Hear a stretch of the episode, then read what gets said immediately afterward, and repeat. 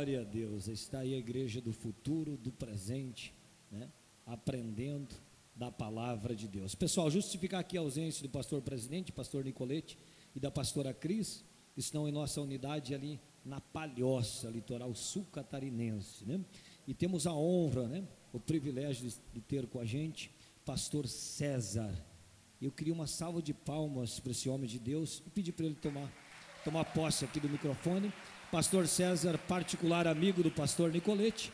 Pastor Nicolete fez um convite a ele, ele nos dá a honra da sua presença, profeta de Deus, homem que Deus levantou para ministrar a poderosa palavra dele na terra. Vi ali no grupo escritor, né?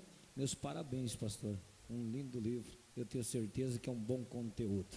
Estenda sua mão para cá, vamos fazer uma. Fique em pé, por gentileza. Vamos fazer uma oração e vamos recomendar a vida do pastor uma vez mais na presença de Deus. Deus e Pai, nós recomendamos a vida do teu filho à tua presença.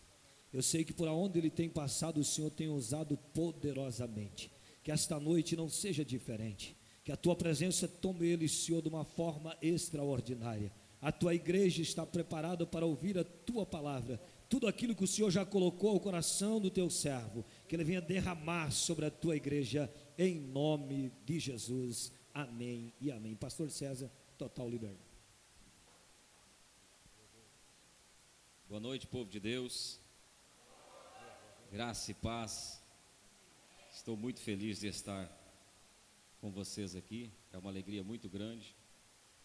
Conheço o pastor Nicolete há algum tempo fui apresentado por ele, pela vida do Luiz Felipe, fui apresentado a ele e estou muito feliz de estar aqui com vocês.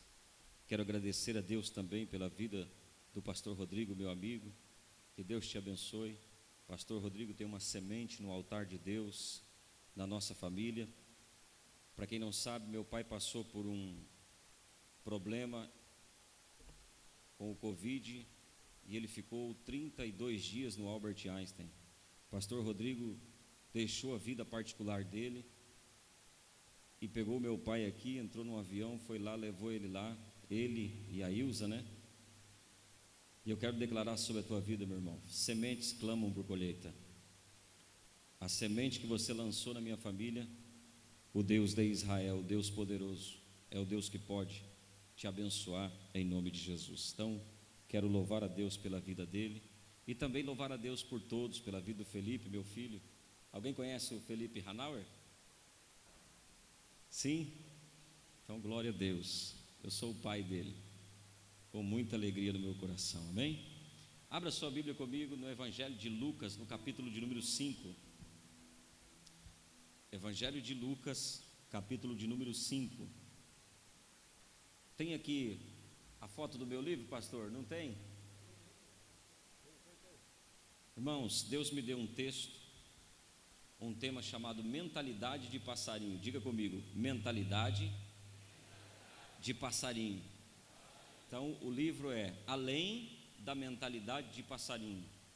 Mateus capítulo 6, verso de números, número 26, a Bíblia diz: Observai as aves do céu, não semeiam, não colhem e nem juntam em celeiros. Todavia o vosso Pai Celestial as alimenta. Não sois vós muito mais do que elas? Esse livro Deus colocou no meu coração, fiz um projeto com Deus, fiz na verdade um desafio com Deus, Deus aceitou o desafio e Deus tem me abençoado e tem feito coisas grandes através deste propósito que Deus colocou no meu coração. Que propósito é esse? ser um provedor do reino de Deus. Diga comigo, provedor do reino de Deus. Quem tem sonho de ser um provedor?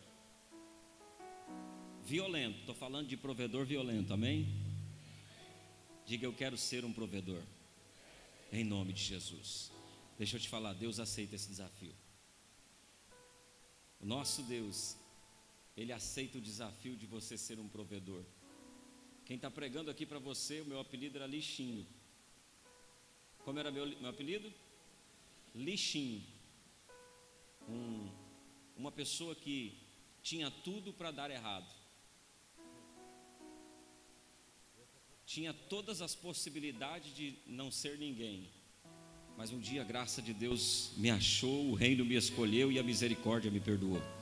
Então hoje, em nome de Jesus, eu quero declarar sobre a tua vida, não importa o que você está vivendo hoje, o que o teu passado falou, o que importa é o que Deus disse de você, porque você é um provedor, você é um do reino e você vai vencer as coisas que Deus colocou e os desafios que Deus te deu. Amém? Lucas capítulo de número 5. Eu quero ler essa palavra, porque é uma palavra que Deus colocou no meu coração para ministrar aqui sobre vocês. Aconteceu que apertando a multidão para ouvir a palavra de Deus, estava ele junto ao lago de Genezaré e viu estar dois barcos junto à praia do lago, e os pescadores, havendo descido deles, estavam lavando as redes. Entrando num dos barcos, que era o de Simão, pediu-lhe que o afastasse um pouco da terra. Assentando-se, ensinava a multidão do barco. Acabou de falar e disse a Simão: Faze-te alto mar, lançai vossas redes para pescar. Respondendo Simão, disse-lhe: Mestre, havendo trabalhado toda a noite, nada apanhamos, mas sobre tua palavra lançarei a rede. E fazendo assim, colheram uma grande quantidade de peixes, e rompia-se-lhe as redes. Fizeram sinal aos companheiros que estavam em outro barco, para que os fosse ajudar foram e encheram ambos os barcos, de maneira que quase iam a pique. Você pode colocar a mão no seu coração? Feche os teus olhos comigo. Senhor nosso Deus, uma vez mais, ó Deus, ministrando a tua palavra, quero agradecer ao Senhor e pedir, ó Deus, fale conosco de uma maneira simples, mas de uma maneira entendível, de uma maneira que o teu reino, ó Deus, queime dentro de nós e que possamos entender e compreender, meu Deus, a tua palavra de maneira que sejamos lançados como uma flecha atirada, ó Deus, e que a mira seja Deus colocada, a força seja meu Pai diretamente ao propósito que o Senhor tem para as nossas vidas e que de maneira nenhuma, Senhor, venhamos voltar para trás, porque o Senhor é o nosso Deus. Foi o Senhor quem nos escolheu, foi o Senhor quem nos atirou. Portanto, meu Deus, em nome do Senhor Jesus, nos fale conosco de uma maneira poderosa e, ó Deus, nos faça entender e compreender tudo aquilo que o Senhor tem para nós, pelo poder do nome de Jesus. Amém e graças a Deus. Antes de falar desse texto, eu quero falar um pouquinho do meu livro que Deus me deu, Mentalidade de Passarinho. Pastor, até que horas eu tenho para ministrar? Agora são exatamente 19 horas. Amém. O livro Mentalidade de Passarinho, como eu disse a vocês, ele está aí. Além da mentalidade de passarinho, Jesus disse assim: ó, Observai as aves do céu, não semeiam, não colhem, nem juntam em celeiros. Olhe para quem está do teu lado e diga para ele assim: quem não semeia, não colhe. Quem não colhe, não guarda em celeiros. Glória a Deus. Quem pegou essa chave já? Quem já pegou? Eu tenho certeza, Deus aqui tem um povo inteligente. Mas eu sinto quando a igreja é, ela é, porque assim, tem lugar que você vai pregar que a pessoa é contra a prosperidade. Tem lugares que você vai pregar que a pessoa ela não aceita uma palavra de vitória. Parece brincadeira, mas é verdade. Há lugares que você prega que as pessoas têm muito mais amizade com o espírito de miséria do que com o espírito da grandeza, da, da, da, da riqueza, da bênção de Deus. Agora, olha, o céu é o reino. Se Deus te deu a salvação, que é o maior que Ele tem, Ele não vai te dar o que o céu pode te dar? Simples assim. Deus é dono do ouro e da prata. Deus é o Deus que pode. Agora, olhe para mim. Por que é que você quer riqueza? Por que é que você quer sementes? Por que é que você quer ser um provedor? Mentalidade de Passarinho é um livro que Deus me deu. No ano de 2016, eu fiz um desafio com Deus, fui para Israel. E falei, Deus, eu quero ser um provedor. Eu já era um provedor, eu já tinha me levantado. Em 2013 eu fiz esse propósito.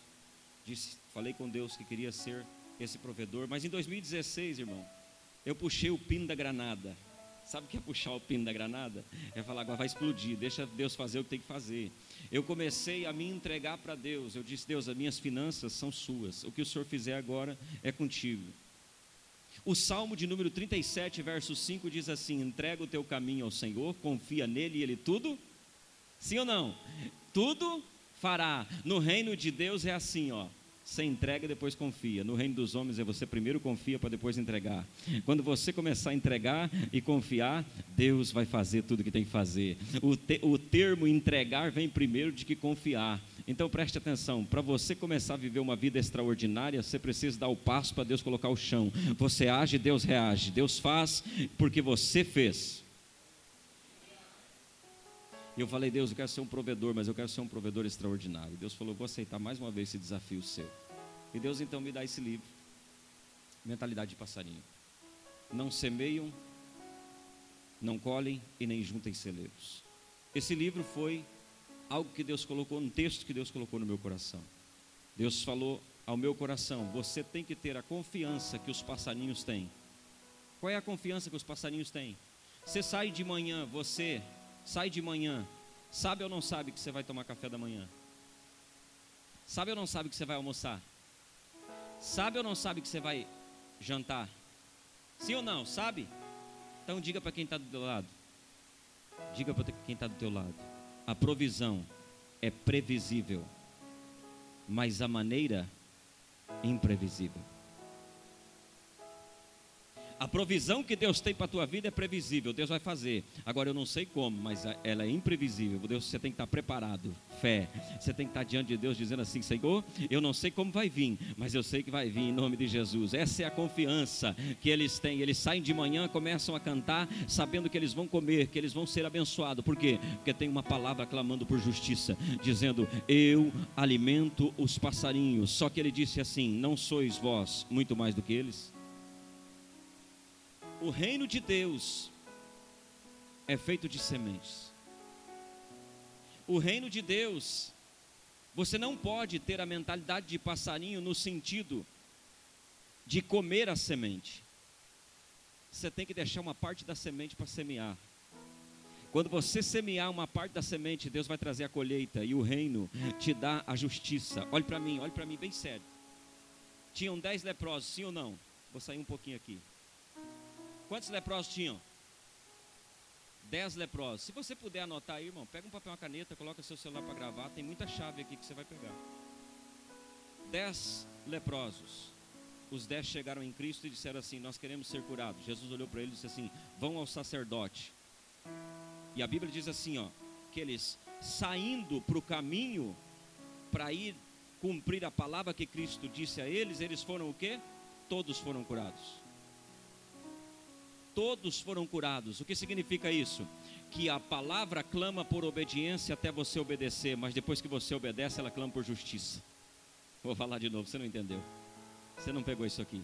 Eles não foram curados, pastor Rodrigo eles não foram curados. Jesus não disse assim, vocês estão curados. Jesus disse, vão ao sacerdote. Por quê? Porque tem palavra que Deus vai colocar para você que não vai te curar na hora, vai te curar quando você começar a obedecer, a dar o passo e Deus coloca o chão. É você fazendo e Deus fazendo. É você agindo e Deus reagindo. Você age e Deus reage. Deus é Deus na tua vida. Então, enquanto você ouve uma palavra aqui, você está ouvindo uma palavra esta palavra está clamando por obediência. Quando você obedece essa, ela, ela clama por justiça. Sabe o que ela diz? Ela diz assim: agora nós temos que cumprir, porque quem deve para ele agora é o reino. Eu tenho uma palavra para dar ao teu coração. Tem muita gente aqui que a palavra está clamando por obediência. Obedece que a justiça vai vir. Obedece que a palavra de Deus vai se cumprir na tua vida. Obedece que Deus vai fazer coisas grandes, extraordinárias, coisas que você nunca viu e nunca ouviu, que o teu coração nunca sentiu. Tem palavras que Deus já disse para você aqui nesse altar, em outros altares, em lugares que você não imagina, em lugares, pontos de ônibus. Ei, Deus está falando comigo. Em lugares que você ouviu uma palavra, mas não obedeceu. Talvez não deu crédito por causa do pregador, por causa da pessoa que estava, mas Ele está dizendo: esta palavra clama por obediência. E quando você obedecer, vai clamar por justiça sobre a tua vida. E você vai receber aquilo que Deus tem para você. Os passarinhos, qual é a mentalidade dos passarinhos? Eles não semeiam, não juntam em celeiros e nem não semeiam, não colhem e nem juntam em celeiros. Essa é a mentalidade do passarinho, ele quer comer tudo. Um, uma pessoa que tem mentalidade de passarinho chega para um empresário e diz assim: Eu quero trabalhar para você. E ele diz assim: O que, você quer fazer? E ele vai dizer: Quanto é que você vai me pagar para fazer o que eu tenho para fazer para você? A mentalidade de um provedor chega num ambiente e diz para a pessoa: Eu quero trabalhar para você.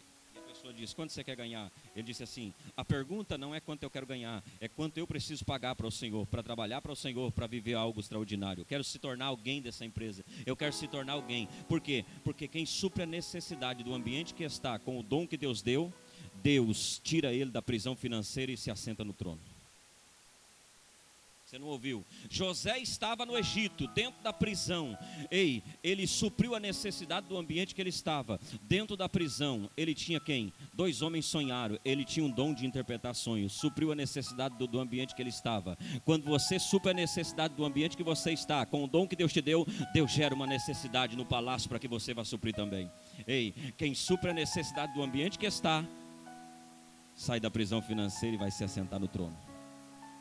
Ei, montar uma farmácia de frente com outra farmácia é inveja.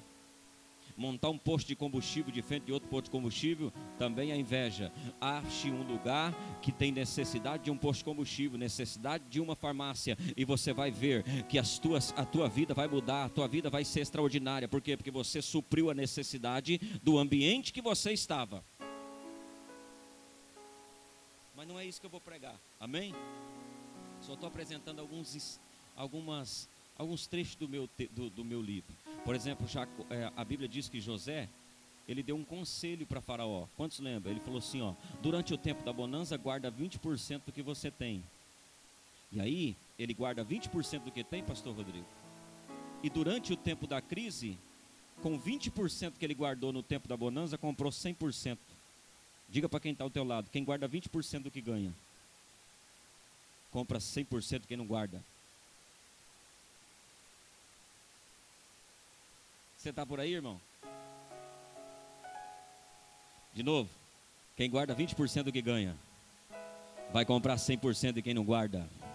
Oh, glória! Comece a guardar, porque as sementes vão clamar. E a última parte que eu te falo para você sobre o livro, e depois nós entramos no texto. A palavra de Deus diz no livro de Levíticos, capítulo 19, que você não pode de maneira nenhuma colher toda a sua vinha. Você tem que deixar uma parte para o estrangeiro, para o órfão, para a viúva e para o pobre. Quando você deixa uma parte na vinha, era uma lei em Israel. Levítico 19, depois você vê. Estou te passando alguns trechos do livro, porque eu quero vender esse livro para você em breve, amém? Eu quero te abençoar, na verdade, em nome de Jesus, para que você tenha uma mentalidade de provedor. Eu tenho certeza que essa igreja é uma mentalidade de provedor, porque ela tem um provedor. Ela tem alguém que provê na vida de vocês. É Deus, é o próprio Senhor Jesus que escolheu vocês. Vocês estão fazendo parte de um time para o reino de Deus. E eu sei que Deus vai fazer coisas grandes, extraordinárias, através da vida de vocês. Então, quando você pega o livro de Levíticos 19, a Bíblia diz assim, ó, que ele não podia colher, está aqui a cerca. Então passava-se alguém no, num percurso de um metro e meio, onde a pessoa podia chegar até aqui e alcançar a mão e pegar da, da, da, do fruto da vinha ou da, do próprio, do, do próprio milho, qual seja for, qual, qual for a, a semente da azeitona. Por que, que Deus estipulou isso? Estipulou para que o pobre, o estrangeiro, a viúva, o órfão que estivesse passando perto da tua colheita, tivesse acesso à tua colheita. Por quê? Porque Deus tem compromisso com os passarinhos. Sabia que você também é um passarinho de um provedor? Às vezes nós somos os passarinhos e nós temos que ser, ser providos. E a Bíblia diz então que se Deus alimenta os passarinhos, Deus tem compromisso com alimentar. Vou te contar uma coisa. O judeu, está no livro, o judeu não come de maneira nenhuma, pastor. Se a, o fruto da árvore dele cair no chão, ele não come. Diga por quê? Porque de maneira nenhuma ele vai pegar aquela provisão do passarinho. Ele está tomando a provisão do passarinho. Deus disse que dá para aqueles. Deus disse, ele disse assim: ó, o judeu sabe que ele toma da onde? Da fonte, da própria árvore. Quem come do, do, do chão é aqueles que estavam no Egito, mas aquele que está na presença de Deus e está no reino, ele come da fonte, ele come do céu. Então, ele entende o seguinte: se eu pegar dessa, desse fruto que caiu no chão, eu estou roubando a provisão do passarinho. Então, olhe para mim, como eu aplico isso hoje na minha vida? Você precisa deixar uma parte do teu salário, ter acesso às pessoas que têm necessidade perto de você. Quem tem aqui uma casa que tem bastante grama na casa? Levanta assim sua mão. Isso. Vejo três pessoas aqui. Preste atenção. Quando você é um provedor, tem alguém clamando perto de você para cortar a sua grama. Mas o mentalidade de passarinho come a semente. Sabe o que ele faz? Compra um cortador de grama, corta a grama para não pagar para alguém cortar. Ei, você não pode aceitar ser mentalidade de passarinho, ser mentalidade de provedor. A minha esposa, ela sempre, quando nós começamos nossa vida, ela falava assim: você tem que trocar essa lâmpada, você tem que trocar essa tomada, você tem que trocar isso, você tem que trocar aquilo. E eu disse: está amarrado em nome de Jesus. Eu não tenho que trocar nada. Deus me levantou como um provedor. Eu vou, e, a, e o irmão não tinha nada. Pensa num cara que estava começando no Evangelho, mas Deus já tinha colocado uma semente dentro do meu coração. E eu dizia assim para ela: ó, chama alguém que mexe com parte elétrica, vamos pegar o dinheiro e vamos pagar para eles, porque eu não sou um passarinho, eu sou um provedor, não vou arrancar a provisão do passarinho. Toda pessoa que quer fazer tudo em casa, ela está arrancando a provisão do passarinho. E eu tenho um exemplo para te dar: o nome dele é Gugu Liberato. Foi tirar a provisão do passarinho, caiu de cima, morreu, 70 milhões ficou e está sendo dividido por todo mundo. Os passarinhos estão comendo de qualquer maneira. Não tire a provisão dos passarinhos. Se você é um provedor de verdade, você nunca mais. Quando a sua esposa, eh, as mulheres ficam meio bravas comigo quando eu falo, irmão, mas quando a sua esposa falar para você assim, ó, troca aquela lâmpada, você vai falar assim, não, tem um passarinho que está clamando aí, ele precisa comer da benção.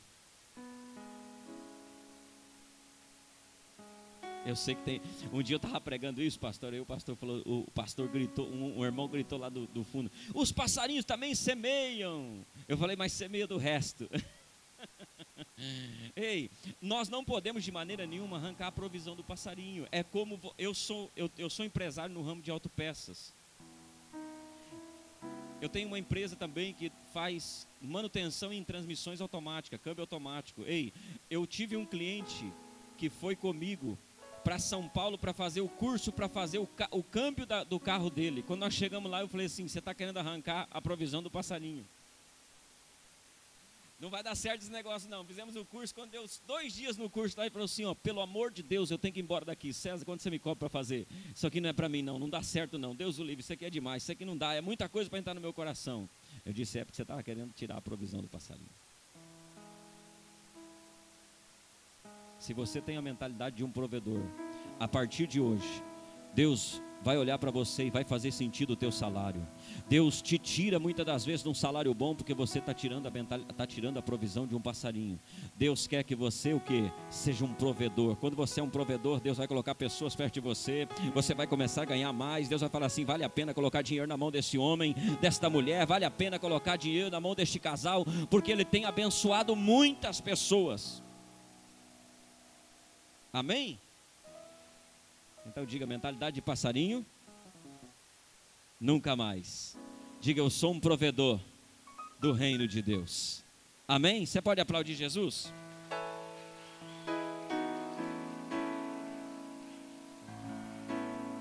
Lucas capítulo de número 5.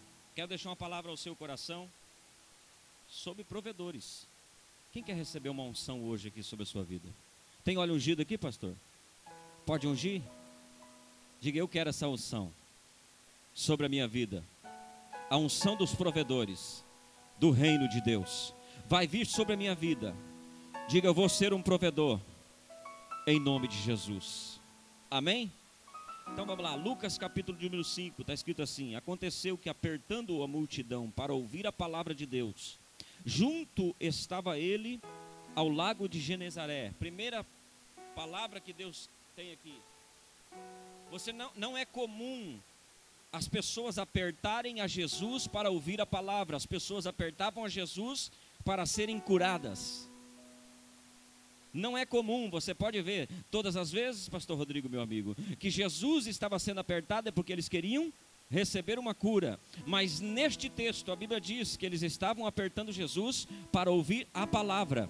E quando você aperta Jesus para ouvir a palavra, tem milagre para acontecer na tua vida que você nem sabe, nem imagina, nem entende. É maior do que você, é coisas grandes e extraordinárias. Quando você é alguém que aperta Jesus para ouvir a palavra, irmão, coisa boa é quem está ligado no céu. Coisa boa é quem está em Deus. A pessoa que está em Deus vai falar assim: Senhor, usa esse homem, faz esse homem trazer palavras do reino para nós. Faça, Senhor, com que esse homem seja usado por Deus. O pregador está pregando, o levita está louvando.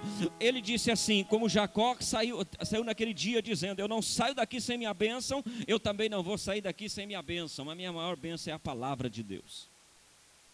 Quando você aperta Jesus para ouvir a palavra, você está prestes a ver um cenário de provisão sobre a sua vida. E a Bíblia diz que ele viu estar dois barcos. E eu quero contar um pouquinho da minha história. Ele viu estar quantos barcos? Dois. E a Bíblia diz que ele entra num que é de quem? Simão. Ele escolhe o barco de Simão e o barco de Simão está parado em um lugar seguro. Só que ele não pega nada a noite inteira. Eles pescaram a noite inteira, mas eles o que? Não pegaram nada, não apanharam nada. Então Jesus olha para eles e diz assim: ó, empresta o teu barco para mim. Simão Pedro, todo feliz, quem é? Jesus. Empresta o seu barco para Jesus, Jesus escolhe o barco dele para tomar emprestado. A Bíblia diz assim: eles afastam um pouquinho da terra e Jesus começa a pregar. Eu fui três vezes em Israel, cheguei nesse lugar onde Jesus pega o barco emprestado com, com, com Pedro. Quando Jesus pega o barco emprestado, quando Jesus está pregando a palavra, está sendo apertado, ele sai um pouquinho, deixa todo mundo na terra, sai um pouquinho com o barco e começa a ministrar a palavra. Quando ele começa a ministrar a palavra, o vento pega aquela palavra e leva mais longe. Então, o barco de Pedro estava fazendo com que a voz de Jesus alcançasse mais pessoas.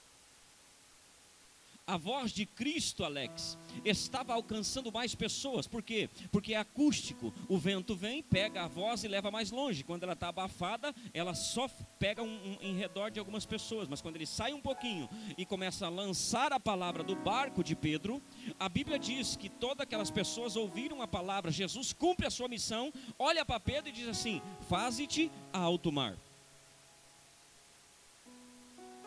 O que, que eu aprendo aqui? Eu aprendo que quando eu entrego o meu barquinho para Jesus, o qual ele veio hoje aqui escolher o teu para ser o barco dos provedores. Urabacei, Eremanto. Hoje tem uma bênção especial sobre a tua vida. Hoje Deus vai tocar em pessoas. Hoje Deus vai te dar unção. Você vai fazer negócios além mar. Você vai fazer negócio em euro, em dólar. Você vai fazer negócios em coisas grandes. É assim mesmo. Quem é de Deus recebe. É assim mesmo. Você vai fazer negócios além mar. Eu profetizo sobre a tua vida. Deus vai te dar muito mais do que você precisa. Deus vai te dar coisas grandes, extraordinárias. Orabacei. E assentando-se Nava da multidão, acabou de falar, e disse a Simão: Faze-te alto mar. Irmão, preste atenção, não tem um cara mais parecido que o Simão aqui do que eu.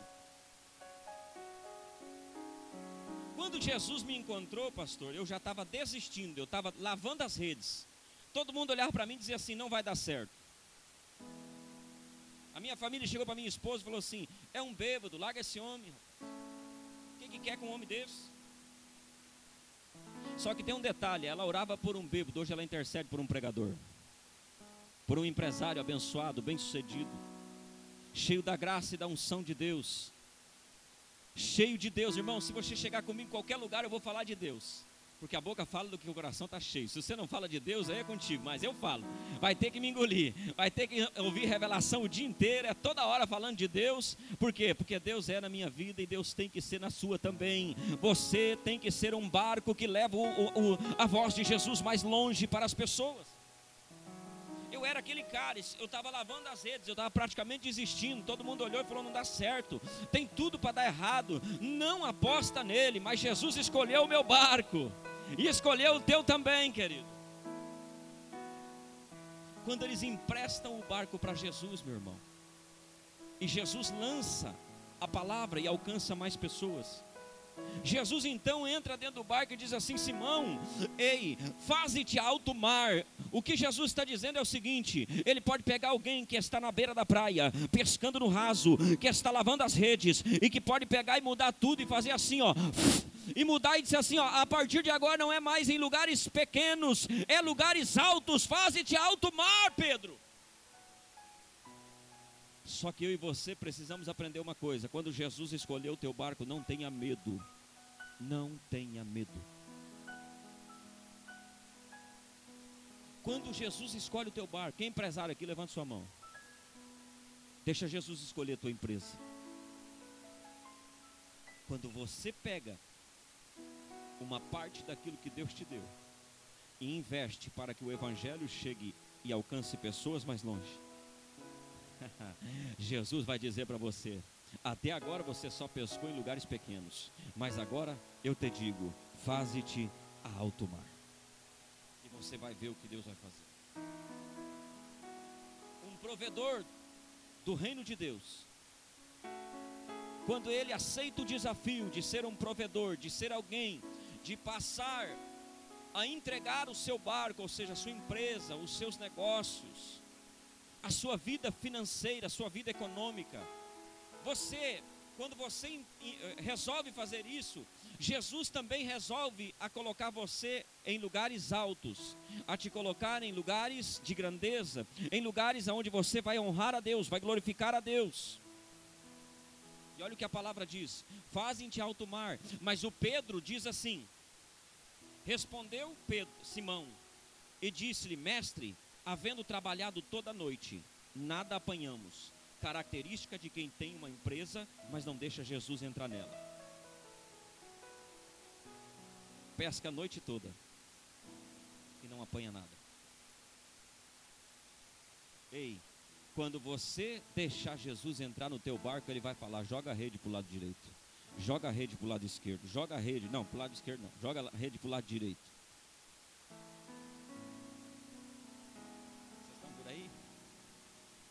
Tem alguém aí? É isso aí, eu gosto desse gritinho. Uh! Quando você empresta o seu barco para Jesus, ou seja, para o reino de Deus, o próprio Jesus é quem assume aonde você vai lançar as redes. Seguro que eu vou falar para você. Esse mesmo Pedro, no Evangelho de João, no capítulo 21, tem uma experiência muito parecida. Jesus conhece, chama Pedro aonde? Aqui. Ele entrega a vida dele para Jesus. Quando, João, quando Jesus vai, as pessoas têm muito. Você já viu alguém dizer que, Jesus, que, que Pedro nega Jesus, que Pedro traz Jesus? Sim ou não? Já ouviu falar alguém? Quem já ouviu falar que Pedro traiu Jesus? Eu vou te provar que ele não traiu.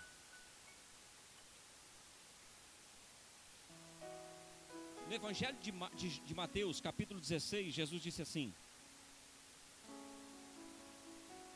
Eis que eu te dou as chaves do reino dos céus. Olhe para mim. Você entrega a chave para alguém, alguém que você não confia? Para alguém que não é seu amigo, você vai entregar a chave da sua casa?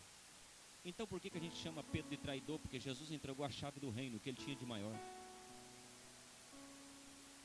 Aí ele diz assim, ó: "Se o Senhor for para a cruz, eu morro contigo".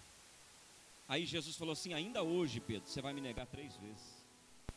Pedro vai todo feliz e sabe o que acontece? É tão forte isso. Por quê, pastor? Porque Pedro, Jesus sabia que Pedro estava disposto a morrer por ele. Só que Jesus tinha dito: "Eu te dou as chaves do reino". Se Pedro não nega Jesus, ele morre com Jesus na cruz. Cai por terra a palavra que Jesus disse para quem ficava com a chave. Jesus teve que colocar um espírito de covardia em Pedro para que ele negasse Jesus, porque senão ele ia ter a morte. Sabe o que ele disse? Eu vou mesmo, só que está escrito assim: ó, todos falaram com ele, mas quem seguiu Jesus de perto, perto da cruz? Só Pedro. lá na frente, ele chega lá no Evangelho de João, no capítulo 21, Jesus chega para ele e fala: Pedro, tu me amas? Tu me amas, Pedro? Senhor, tu sabes que eu te amo. Jesus diz para ele assim: Então apacenta as minhas ovelhas. Sabe o que Jesus estava ensinando para ele? Estava ensinando o seguinte: Pedro, se você me ama, de verdade, como você disse, eu não preciso que você morra comigo.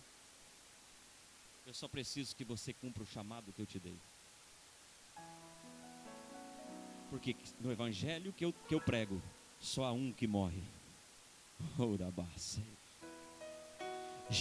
Jesus falou para Pedro: Pedro, você me ama de verdade? Ele disse assim: Te amo, Senhor. Então tá, Pedro, você me ama mais do que a estes? E eu, eu imagino Jesus olhando para os discípulos e olhando também para os peixes. Ele disse que lançaram a rede para o lado direito, pegou 153 peixes, simbolizando 153 espécies que havia em Jerusalém naqueles dias, no, no lago de Genezaré. O que Jesus estava ensinando para eles é: eu quero que você pegue o branco, o preto, o negro, o feio, o pardo, o da Índia, o da, da de lá, o de cá. Eu quero que você pegue todos. Eu quero o evangelho é para todos. O evangelho é para todos, Pedro. Você não pode fazer acepção de pessoas. Aí ele disse assim: Senhor, eu te amo. Tu me amas, Pedro. Então apacenta as minhas ovelhas. Mais uma vez, Jesus olha para ele e diz assim: Eu não preciso que você arranque a espada e corte a orelha de ninguém. Eu não preciso que você me defenda, porque tem gente que é assim, defende muito Jesus. Diz, para si, entra na internet lá e fala um monte de coisa, mas o vizinho do lado dele está morrendo porque ele não cumpre o chamado dele. Ele não precisa que você defenda ele, ele só precisa que você cumpra o chamado que ele, ele, colocou no teu coração. Ele precisa que você apacente as ovelhas dele. Aí ele olha e fala assim: Tu me amas mais do que este? Eu te amo, Senhor. Então tá bom, Pedro.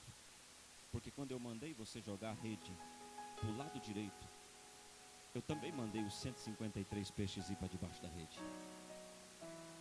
Se tu me amas mais do que a estes peixes que foram para a rede, e perderam a vida deles para obedecer uma palavra minha, então você tem que apacentar as minhas ovelhas. O que eu estou dizendo é que quando você empresta o teu barco para Jesus, você vai lançar a rede em lugares impróprios, improváveis, mas Deus vai mandar os peixes lá para a tua rede, porque você resolveu ser um barco que tem Jesus. Você vai lançar a tua rede em lugares improváveis e Deus vai falar: peixe, vá para a rede do teu filho, vá para a rede. Seus investimentos a partir de agora serão coisas loucas, em que você não vai entender, não vai compreender, você vai ter que olhar e falar assim: meu Deus, nada parece dar certo, mas tem um Jesus lá no céu que ouviu a tua voz e que mandou os peixes chegar à tua rede. Eu profetizo em nome de Jesus 2023. Você vai fazer negócios grandes, extraordinários, coisas que você nunca viu e nunca ouviu. Você vai lançar a sua rede e Jesus vai mandar o peixe. Oh, glória! Mas sobre a tua palavra que esse texto ensina a nós que um homem que tinha experiências poderia ter questionado a Deus e, dito a Deus: Senhor Jesus, tu entende muito de pregação, tu entende muito de curar, tu entende muito de falar de Deus, mas quem entende de pescaria aqui sou eu. Pedro olhou para Jesus, não, ele olhou e disse assim: ó, mas segundo a tua palavra, o que ele está dizendo? A tua palavra é maior que a minha experiência, a tua palavra é maior do que a minha profissão, a tua palavra ainda é maior do que o meu, do, do que aquilo que eu sei, daquilo que eu entendo. Ele disse assim: segundo a tua palavra, lançarei a minha rede. Ei, não confie nas experiências que você tem passadas, nem confie nas experiências que você pode adquirir. Confie na palavra de Deus, por quê? Porque quando você recebe ela, ela clama por obediência, mas após você receber e ouvir e, e, e obedecer, ela vai clamar por justiça, dizendo: agora é nós que devemos, é o reino que deve, é o reino que deve. Então, com cara de que quer que eu prove, né? Quer que eu prove? Segura que eu vou falar.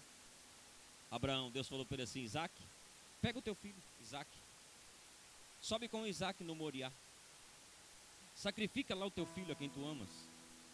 E a Bíblia diz que ele sai para o caminho da obediência.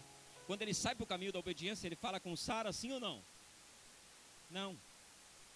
Porque se ele fala para Sara, pastor, a Sara ia falar o quê? Jamais você vai matar, eu prefiro que você mate eu. Deixa eu te falar uma coisa, você que é um homem de negócio, Preste muita atenção no que eu vou falar, porque eu tenho uma palavra para você aqui.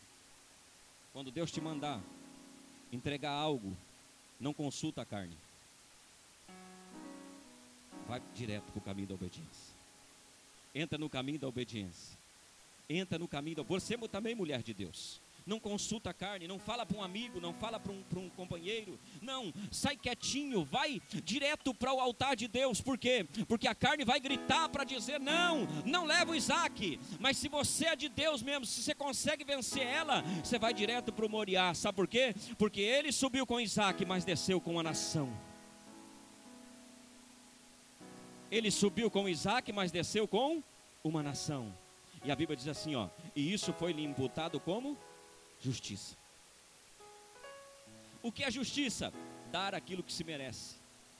Quando Abraão creu, fora de todas as impossibilidades, todas as possibilidades, ou seja, ele creu na esperança contra a esperança. Ele creu e olhou para as estrelas do céu quando Deus disse para ele assim: ó, olha essas estrelas do céu. E Abraão creu que mesmo com o ventre de Sara, que era estéril, mesmo que ele havia já idade avançada, ele creu na esperança contra a esperança. Ele disse assim: Eu acredito, eu creio que Deus vai fazer. Aí quando ele crê, pastor Rodrigo, a Bíblia diz assim: que o Espírito de Deus coloca um selo nele da justiça. Está escrito assim: ó, está imputado como justiça. O que é justiça? Dar aquilo que se merece. Então a Bíblia diz que quando você crê na palavra que o pregador está pregando, há um selo de justiça dizendo: você é, você merece, você tem direito de receber aquilo que você creu. Você ouve a palavra, ela clama por obediência, mas quando você obedece ela, ela clama por justiça. Aí você sai daqui desse culto e Deus está dizendo: se você creu de verdade e aplicou aquilo que Deus colocou para você, eu agora é que devo para você. O reino diz assim: é justo receber. Os anjos saem dizendo assim: ó, nós temos que cumprir a palavra, nós temos que cumprir a palavra, nós temos que cumprir a palavra. Ela clama por justiça. Quando você obedece uma palavra, irmão, você pode ter certeza, mais cedo ou mais tarde, o reino de Deus, o selo está dado, você vai receber a bênção de Deus. Irmão, graças a Deus que o relógio está me ajudando. Sete, sete e meia, pastor, tem até oito horas. Amém. Vamos lá. Respondeu Simão e disse-lhe, mestre, havendo trabalhado toda a noite, nada apanhamos, mas sobre a tua palavra lançarei a rede. Então, quando você entrega o seu barco para Jesus, ou seja, a sua vida financeira, a sua vida econômica para Jesus, a partir daquele momento não é mais segundo a tua experiência, é segundo a palavra. Então Deus é quem domina os teus investimentos, Deus é quem te dá a vitória. Olha para mim, eu com toda essa experiência, sou empresário há 20 anos. Veio um, um abençoado Chegou na minha empresa e falou assim: faz esse investimento. E estou fazendo. Tô, tô fa... Seis dias eu falando para ele: não quero, não quero fazer, não quero fazer. Mas ele me venceu, sabe como? No cansaço. É bom. Pode ficar tranquilo. Você me conhece há 20 anos. O investimento é bom, investimento é bom, investimento é bom. Eu na correria do dia a dia, irmão, preste atenção, também sou, tenho o direito de errar. Você tem direito de errar. Na correria do dia a dia, faça o investimento. Passam-se seis meses, não retorna nada. Deus falou comigo, perdoa ele. Eu disse, Deus, é 500 mil reais. Ele falou assim: Eu não mandei você fazer negócio nenhum. Eu já te falei que o que eu te dou é da palavra, é eu que te direciono, é eu que te entrego. Liguei para ele na mesma hora, o Espírito de Deus falou comigo, perdoa ele. Liguei para ele e falei assim: Ele não atendeu, mandei uma mensagem disse assim: Você está perdoado, amigo. Deus mandou eu perdoar você, 500 mil reais. Deixa eu te falar uma coisa. Quando você parece bom, parece legal, mas se não consultou a Deus, não faça. Não faça. Jesus disse: assemelhá-lo-ei ao homem prudente, aquele que ouve as minhas palavras e as pratica. As pratica. Sabe por quê? Jesus está ensinando o seguinte: que você não pode depositar os teus sonhos, os teus projetos, em algo que não é baseado na sua palavra, na sua vontade. Aquilo que é baseado na vontade de Deus para a tua vida. Quem enriquece o homem, quem abençoa o homem é Deus. Quem faz na vida do homem é Deus. Quem faz na vida do homem da mulher é de Deus, do empresário, do empreendedor, do homem de negócios, é o próprio Deus. É Ele quem pode te abençoar. Se Ele quiser uma, abrir uma porta no deserto, Ele abre. Se Ele quiser abrir uma fonte no deserto, Ele abre para a tua vida. Não tenha medo e também não, não seja de maneira nenhuma ansioso Aí eu falei, vou perdoar. Está perdoado em nome de Jesus. Eu estava orando por um terreno ao lado da minha empresa. Pedindo a Deus e dizendo assim, Deus, eu quero esse terreno, eu quero esse terreno. Cheguei de Israel, lancei óleo lá ungido em tudo, fui comprar, o rapaz falou assim, não, aqui nós não vende, só vendemos aqui a, a mil reais o metro quadrado. Eu falei, Senhor, eu quero esse terreno, esse terreno é meu, em nome de Jesus. Eu vou orar aqui, Deus vai me dar esse terreno. E fui orando, orando, orando, orando. Na Covid o homem morreu, irmão. Aí eu fui falar com o filho dele. Não, irmão. Eu já escutei aí. Não, você não pode orar para o homem morrer. Deixa Deus fazer. Sabe o que aconteceu? Ele queria três vezes mais do que o valor normal. O filho dele chegou e falou para mim. Eh, fui no filho dele e falei assim: Eu quero comprar o terreno. Ele falou: Eu quero vender. Em menos de 24 horas eu tinha comprado o terreno. E eu comecei a construir. E em um ano, no meio da pandemia, construí um barracão. Gastei 1 milhão e 300 mil. Pergunta de onde veio o dinheiro. Eu nem sei, irmão. Só sei que veio do céu. Por quê? Porque quem faz os teus investimentos é Deus. Não seja ansioso, espere em Deus. Espere em Deus. Diz: olha aqui, ó. Fazendo assim. Quem está comigo no texto? Acompanhe o verso 6, porque eu quero que você veja. 5, 6. Quem está comigo? Tem o texto aqui? Quem está comigo? Fazendo assim. Colher uma grande quantidade de peixe. Olhe para mim, olhe para mim, olhe para mim. O que está escrito? Colheram. Quem colhe peixe? Quem colhe peixe? Só quem planta. Colheram uma grande quantidade de peixes. O que eu estou dizendo para você é: quando você empresta o teu barco para Jesus, a colheita é certa, vai vir a colheita na tua vida. Não sei como vai acontecer, a maneira que vai acontecer, mas tem profeta aqui hoje para profetizar para a tua vida. Você vai receber a colheita de Deus. Ele colheu. Colheram, pastor.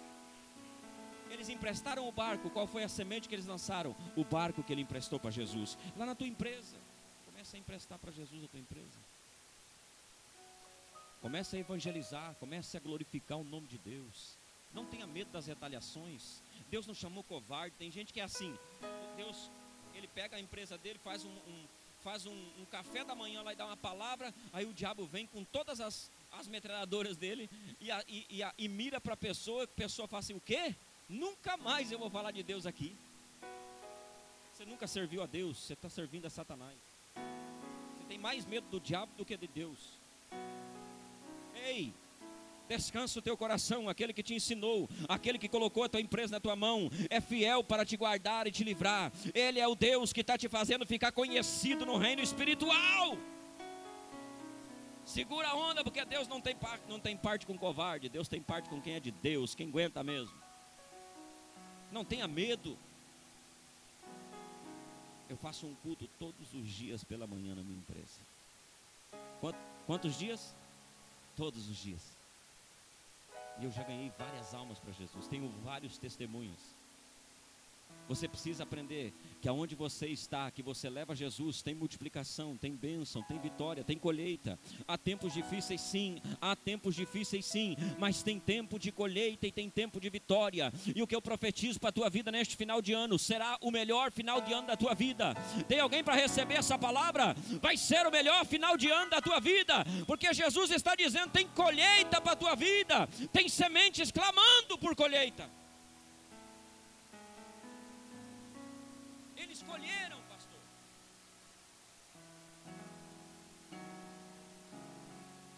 Olhe para mim. Tem alguma mulher que pode vir aqui? Alguma, pode ser qualquer moça aqui, vem cá. Quero só que tenha cabelo grande, vem cá. Essa mesmo, vem cá. Irmão, nome de Jesus. Olhe para mim e preste atenção nisso. Como é o nome da irmã? Paloma. Preste atenção, havia uma mulher chamada Maria. Uma mulher chamada, repete comigo, Maria. A Bíblia diz que ela entrou e Jesus estava em um ambiente. E ela pegou um vaso, quebra o vaso e unge os pés de Jesus. E a Bíblia diz que ela unge os pés de Jesus. E o ambiente todo fica perfumado. Ela gera um lugar e um ambiente maravilhoso. As pessoas criticaram ela e disseram: por que você não vendeu isso? A Bíblia diz que ela pega aquele, aquele mesmo aquele mesmo perfume que ela coloca, deposita nos pés de Jesus, ela seca com o quê? Com os cabelos. Então, aonde foi parar o perfume? Você não entendeu, vou falar de novo, eles não entenderam, só nós dois pegamos, né? Aonde foi parar o perfume? Aonde? Olhe para a pessoa que está do teu lado e diga para ela: a semente sai da tua mão, mas não sai da tua vida.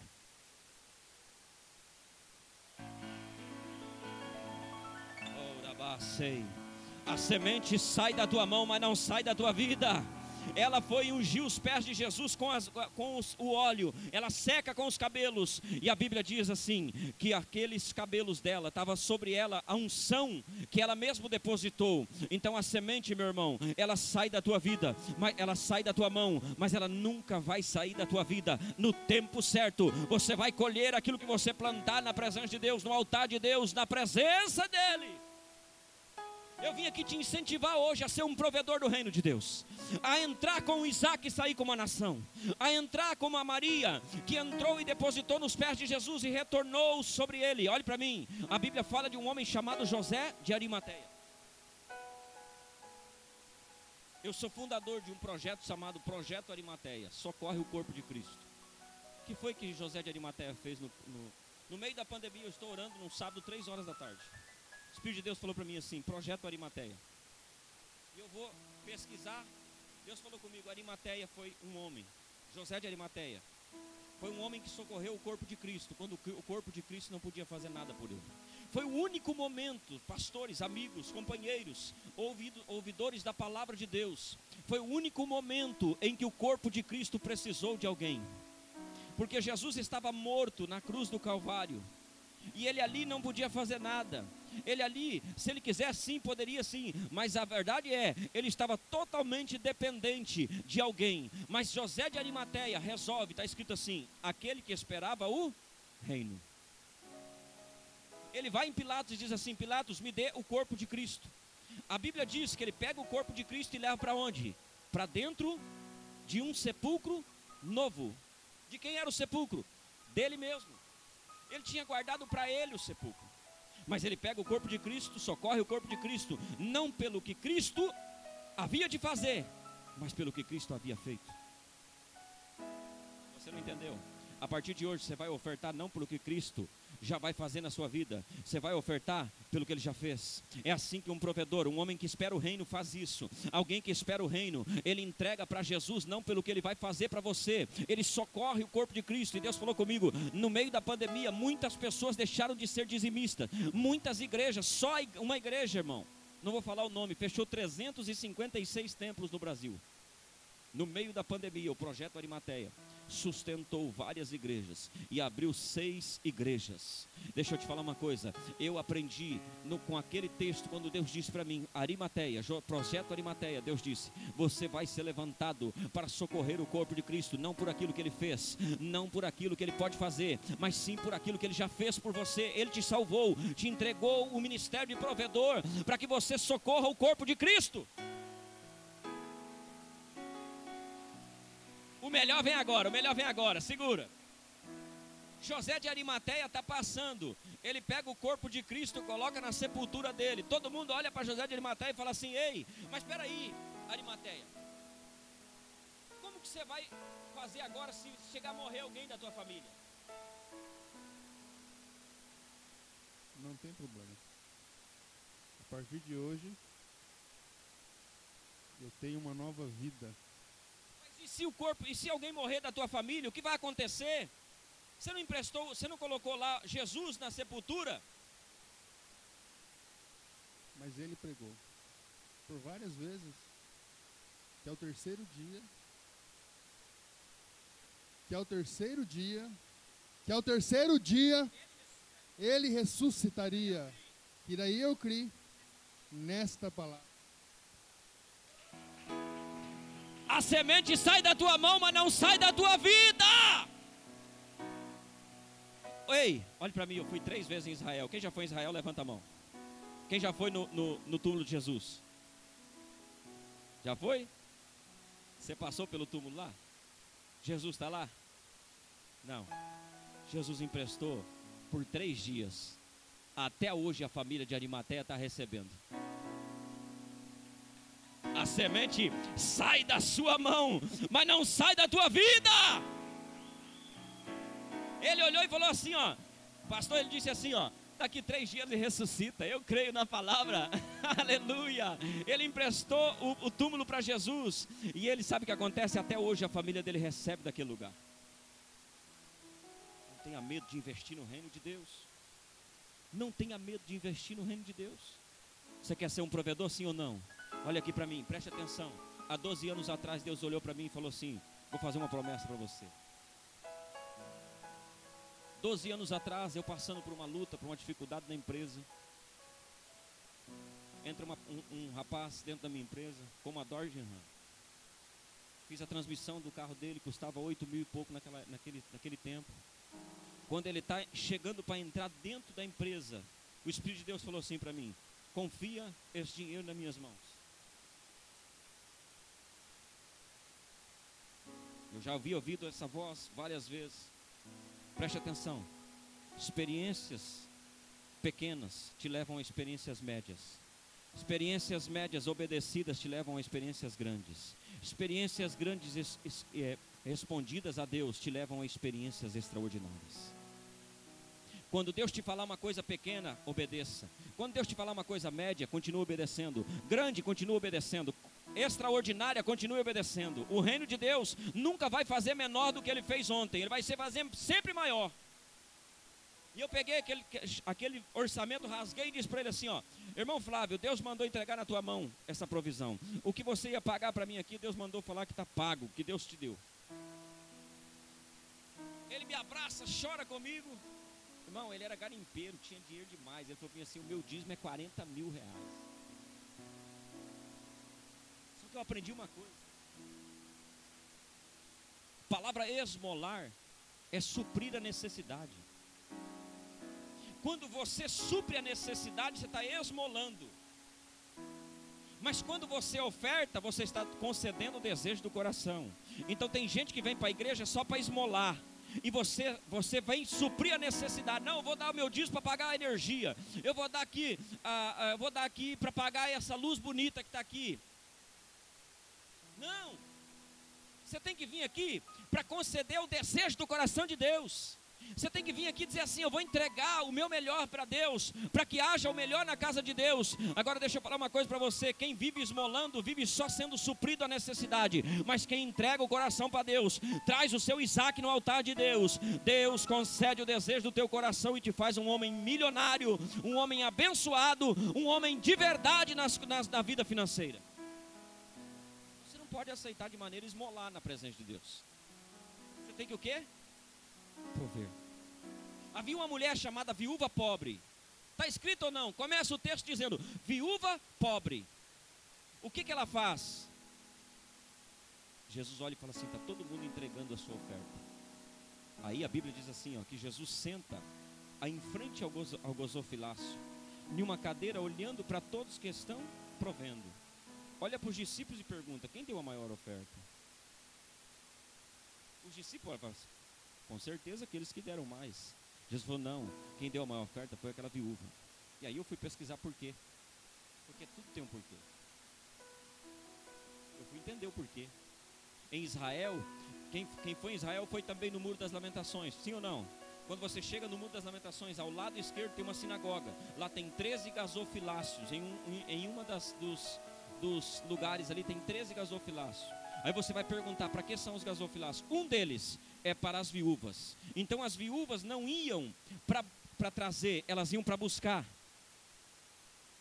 Então naquele dia Jesus olhou para ela e falou assim, ó, ela veio hoje e ao invés dela buscar, ela veio o quê? Trazer tudo que ela tinha. Só que tem um detalhe: naquele dia morreu a mentalidade de viúva pobre e nasceu uma igreja provedora.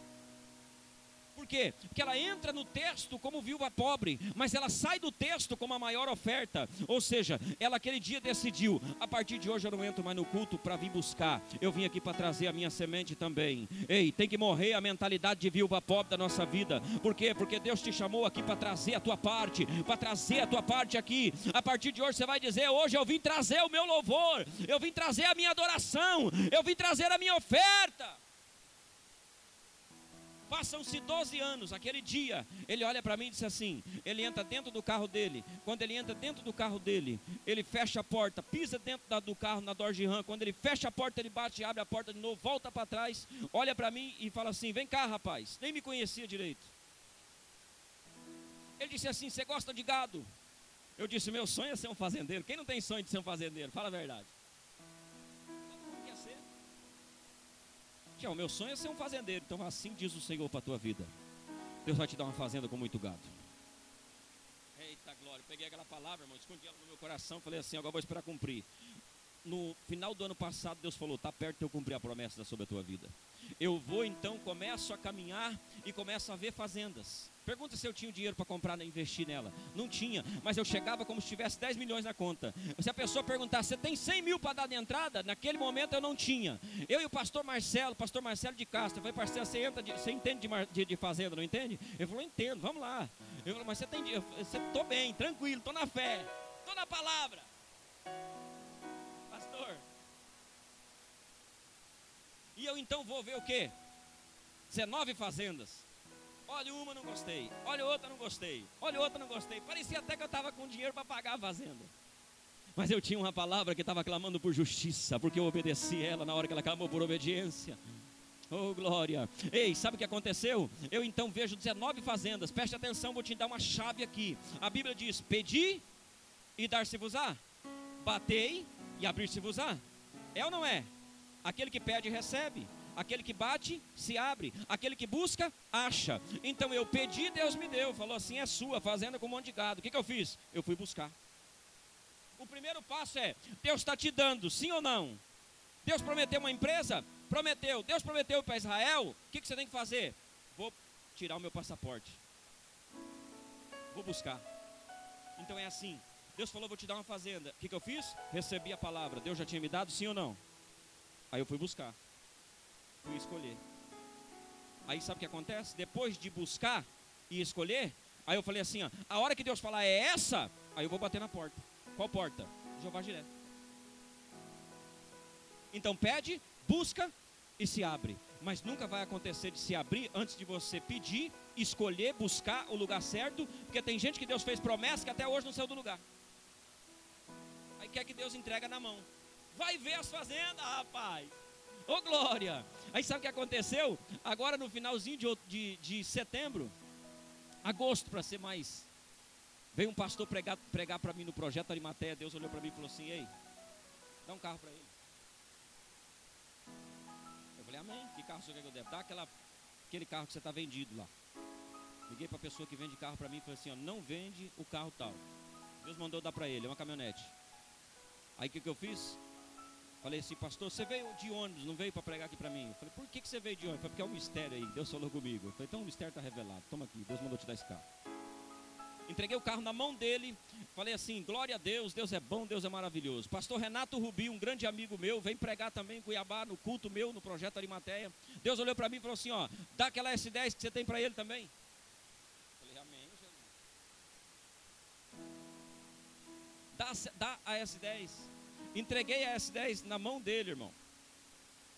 Chamei o pastor, falei, pastor, essa S10 te atende? Ele falou, nossa, essa S10 é meu sonho. Eu falei, então é sua, Deus mandou te dar. Ele falou, não, tá brincando. Ele pareceu aquela, lembra aquela menina que eles estão orando por Pedro. Pedro sai da, da, da, prisão, aí chega diante deles, ele fala assim: Meu Deus, a nossa oração. Não, não, não é verdade, não, vou voltar lá. Porque tem gente que é assim, né? Deus te dá a benção, você fala assim: Não, não acredito. Não é possível. Ele está orando por aquilo, mas nem ele mesmo acredita. Aí ele olhou e falou assim: Mas como, rapaz? Não, Deus mandou te dar. Ele falou: Então dá sua mão aqui. Colocou a mão assim e falou assim: Eu profetizo sobre a tua vida mil vezes mais. Você vai colher. Eu disse: Agora é comigo. Eu recebo.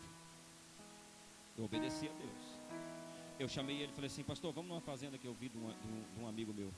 Eu fui lá comprar ela, gostei da fazenda tal. Vamos lá comigo para ver ela. Aí liguei para a pessoa que era dona da fazenda, falei assim, irmão, você tem aí um carneiro para matar? Ele disse, tenho. Professor, pode matar aí, porque eu vou levar um pastor aí que é de Deus. Irmãos, eles amam a palavra. Eu fiquei seis meses discipulando eles, mentoreando, ensinando sobre semente, sobre pregação, sobre tudo. Mas diante de Deus, olha aqui, ó, diante de Deus, eu nunca imaginava que ia acontecer isso. Aí eu chego lá, entro dentro da casa deles, comemos o cordeiro, nós fizemos lá um churrasco, passamos a tarde inteira falando de Deus. Quando chega no final do dia, estávamos para ir embora. Ele olhou para mim e chamou eu diante de cinco amigos meus, cinco pastores. Nós fomos lá para ouvir a palavra, para falar de Deus, para teologar. E quando eu nós estamos prontos para vir embora, ele olha para mim e fala assim: ó, eu e minha esposa tivemos um sonho essa semana. E no sonho Deus visitava nós e falava assim, ó, que a fazenda custava 50 mil reais o hectare. E eu falei, amém, glória a Deus. Ele falou assim, só que você não está entendendo. Deus mandou dizer para mim, para nós o seguinte: no sonho, visita eu e minha esposa, nós nos unimos no sonho estando dormindo. E Deus falou assim: ó, a fazenda custa 50 mil reais o hectare. E ela já está paga, e eu quero que você entregue ela na mão do César. Ele pega a fazenda, a chave da fazenda, coloca na minha mão e fala assim: Deus mandou entregar na tua mão, está aqui tua fazenda. As sementes saem da tua mão mas nunca vão sair da tua vida. Creia, Deus é o nosso provedor. Ele é o Deus que tem tudo, que pode nos abençoar. Irmão, acabou meu, meu, meu tempo. Mas eu quero orar por você, para você receber uma unção de provedor. Você vai receber a colheita. A Bíblia diz assim: fizeram um sinal aos seus companheiros. Não deu nem tempo de chegar. Fizeram um sinal aos seus companheiros. Você pode ficar de pé? Fizeram sinal aos seus companheiros que estavam no outro barco para que o fossem ajudar e foram encheram ambos os barcos de maneira que quase iam a pique. Segura o que eu vou te falar. Aqui tem dois barcos. Um barco é o barco dos provedores e outro barco é o barco dos providos. O barco dos provedores é o que Jesus escolheu. O barco dos providos é o que está perto daqueles que Jesus escolheu. Tem gente que está vivendo uma colheita que não foi ele que plantou, ele está fazendo parte da colheita. Mas você não pode aceitar, você tem que ser o barco dos provedores, você tem que declarar: eu quero ser o barco dos provedores, eu quero viver a colheita de Deus. Por quê? Porque quando você for o barco dos provedores, Deus vai te ensinar uma lição: que você só pode chamar companheiros para o momento da tua colheita. Ei, se você não abençoar, quando você colher o que Deus tem para a tua vida, você afunda também. Bênção é tão grande, ser de Deus, ser, receber a colheita de Deus, ela é tão grande, que Deus vai ter que levantar companheiros para você chamar e dizer assim: ó, vem aqui, porque você precisa receber algo. Que algo que eu vou receber? Não, vem cá, você tem sido meu companheiro, tem orado comigo, eu quero te abençoar. Eu recebi algo da parte de Deus, eu quero te abençoar. Eu estava pregando agora no, na, no domingo retrasado, preguei sobre Jeová Jiré, preguei sobre Isaac e sobre Abraão. Eu desço do altar, alguém chega para mim e fala assim: Eu quero te dar 15 cabeças de gado Nelore, escolhida a dedo, vou escolher da minha fazenda e vou te abençoar. E um reprodutor, eu falei: Eu recebo em nome de Jesus. Na hora o Espírito Santo falou assim: Ó, chama o teu companheiro, pastor Marcelo, dá uma parte para ele. Oh glória! Você quer reviver o extraordinário de Deus, sim ou não? Então acredite que Deus vai fazer na tua vida. Irmão, dá tempo de orar por vocês? Dá tempo de eu ministrar uma, uma, uma, uma unção? Então traz o óleo ungido para mim. Cadê o louvor? Vem cá, irmão. Deus vai fazer um ambiente agora aqui extraordinário sobre a tua vida. Eu quero derramar sobre a tua vida a unção dos provedores do reino. Eu vou descer aqui agora. E eu gostaria, vai ser rápido, mas eu quero orar por todos.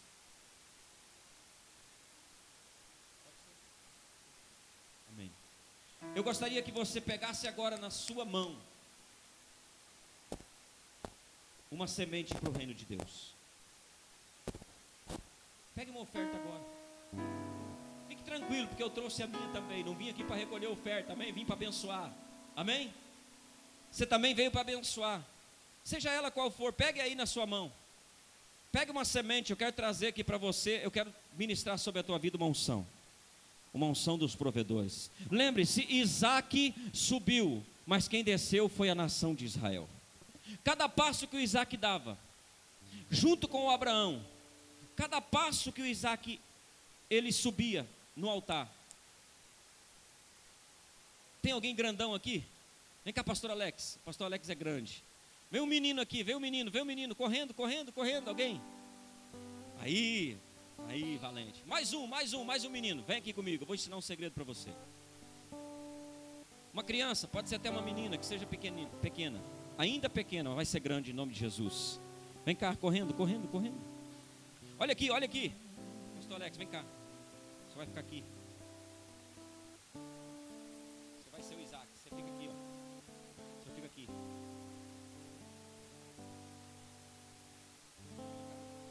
Deus pegou. Olha aqui, olha aqui, ó. Presta atenção em mim aqui. Não, pode ir lá. Fica lá atrás. Fica atrás, que ninguém te vê. Fica bem atrás, aí, ó. Olha aqui, o Abraão está vendo o, o, o, sacrifício lá do outro lado? Não. Mas ele está subindo com Isaac, sim ou não? Então cada passo que ele dava, ó, ó, quem chegava? Mas o monte estava na frente. Então ele está subindo com Isaac, mas por detrás do monte, Deus está trazendo o sacrifício, a provisão. Ele está subindo com quem? Com Isaac. Cada passo que ele dava, o que, que acontecia? Do outro lado do monte, o monte simboliza as impossibilidades, que na hora que você está trazendo o teu Isaac, você não vê. Mas o próprio Deus já proveu o Isaac, que está do outro lado esperando você, para te dar a benção, para entregar a tua vitória nas tuas mãos. Então o que eu estou dizendo? Essa oferta que você vai dar agora, Deus já proveu na tua vida. Deus já proveu na tua vida. Talvez você está dizendo, ei, eu não tenho condições, é porque você não sabe a minha vida, não sabe como é que eu estou. É, é desses mesmo que Deus quer, irmão. É porque o monte, as impossibilidades, agora a tua vida que você está passando, os momentos que você está passando, não deixa você ver. Mas olhe para mim.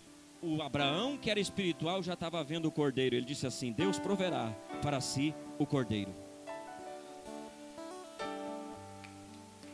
A Bíblia diz, pega a sua oferta aí, amém? A Bíblia diz que o Abraão sacrificou Isaac, sim ou não? Sacrificou Isaac no altar, sim ou não? Está escrito que ele sacrificou. Só que também está escrito que Deus, o Pai, sacrificou o filho antes da fundação do mundo. Sim ou não? Está lá em Apocalipse. Então ele sacrifica o Isaac antes da fundação do mundo. Então o pai sacrifica o filho antes da fundação do mundo. Quando o Abraão levanta o cutelo para sacrificar, o que, que o anjo fala? O anjo brada e diz assim: ó, Ei Abraão, não precisa matar. Deus sabe que você já matou no coração. Por quê? Porque o pai já fez isso uma vez. Jesus foi morto lá no, no, no, antes da fundação do mundo. Aonde que ele foi morto? No coração do Pai. Então, quando Jesus mata, quando o Pai mata o filho, é uma tipologia. Quando Isaac vai matar, quando Abraão vai matar o Isaac, o pai falou assim: ó, já está cumprida a tipologia. Mas só que Cristo já estava aqui, ó, preso na cruz que eu estou pregando? Eu estou pregando que a semente, o teu Isaac, tem que morrer primeiro no coração para depois morrer na cruz.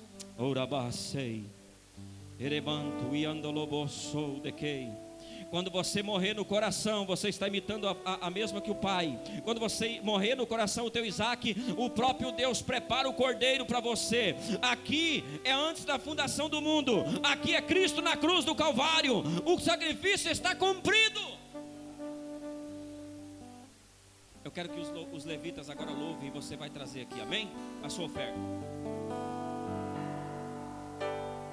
Deus vem na frente e abrir os caminhos, quebrando as correntes, tirando os espinhos, ordena